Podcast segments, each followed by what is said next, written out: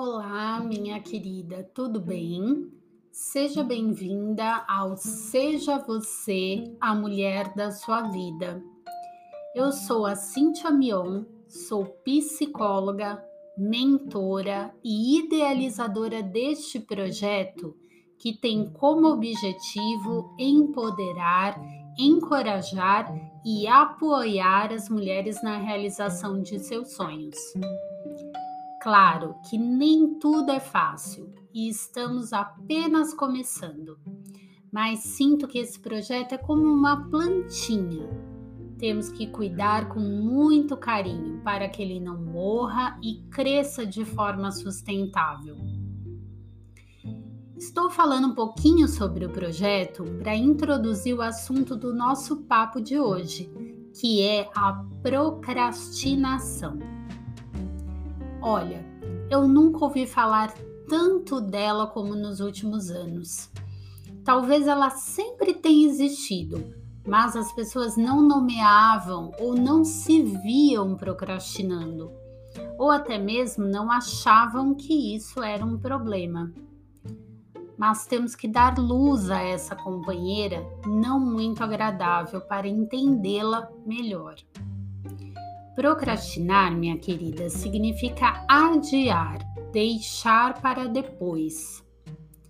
Nem sempre ela precisa ser vista como algo ruim. Muitas vezes, adiar pode ser uma forma de repensar melhor alguma situação. Este projeto aqui foi adiado por quase um ano e até que foi bom, porque começou com mais certezas do que eu queria para ele. Nem sempre temos os melhores recursos e ferramentas, mas precisamos ter clareza de nossos objetivos. Por isso, até que foi bom ter começado depois.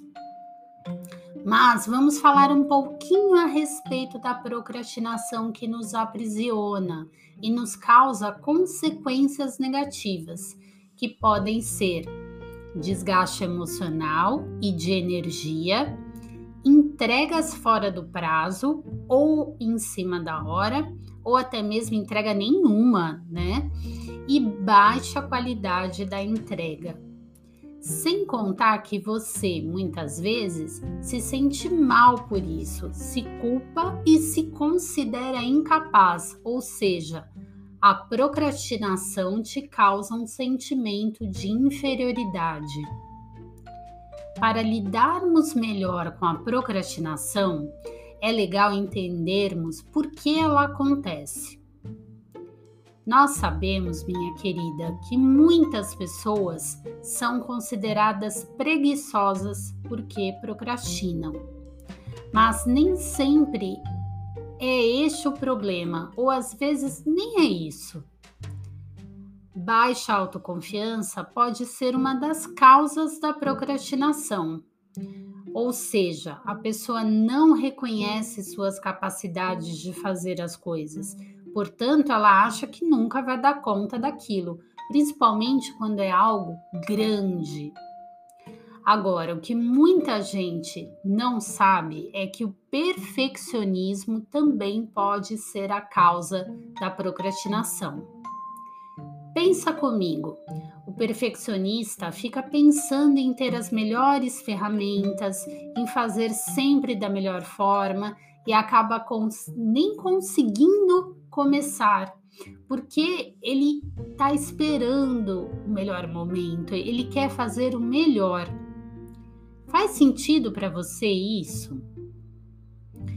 Outros motivos que podem te fazer procrastinar são um prazo muito grande para entregar uma tarefa. Lembra dos trabalhos de escola? Quando você deixava para o dia anterior, ou até mesmo o fato de você não de você não ter clareza do que você está fazendo, do porquê você está fazendo determinada coisa. Por isso, entender os objetivos faz parte de você não procrastinar. Mas vale a pena também pensar que a procrastinação pode ser sintoma de algum problema de saúde. Por isso, minha querida, não fique aí achando que todo mundo que deixa as coisas para depois é só preguiçoso. Se isso é algo que te aflige, procure ajuda profissional adequada para entender melhor o que está acontecendo com você e para aprender formas de lidar com isso. Lembra sempre, dar o primeiro passo é importante. E o primeiro passo muitas vezes é procurar essa ajuda. Eu já conheci pessoas que eram muito procrastinadoras e, além de tudo, se culpavam demais. E quando falamos de desgaste emocional e de desgaste de energia, falamos disso também. A ansiedade e a culpa por não conseguir cumprir uma tarefa no prazo ou até mesmo por nem começar algo que precisa gera mais ansiedade e culpa. Portanto, é um círculo vicioso que precisa de atenção. Sinta-se acolhida, minha querida, você não está sozinha. Mas nunca sofra sozinha. Eu espero que este episódio tenha te ajudado de alguma forma. Mas eu te lembro que tudo o que falamos aqui pode ser uma luz para te dar um caminho, mas não pode ser usado como diagnóstico ou tratamento para qualquer coisa. É uma inspiração, tá certo? Obrigada por estar aqui comigo e eu te espero no próximo episódio. Ah, me segue lá no Instagram, arroba Seja Você a Mulher da Sua Vida e arroba Mion. Um beijo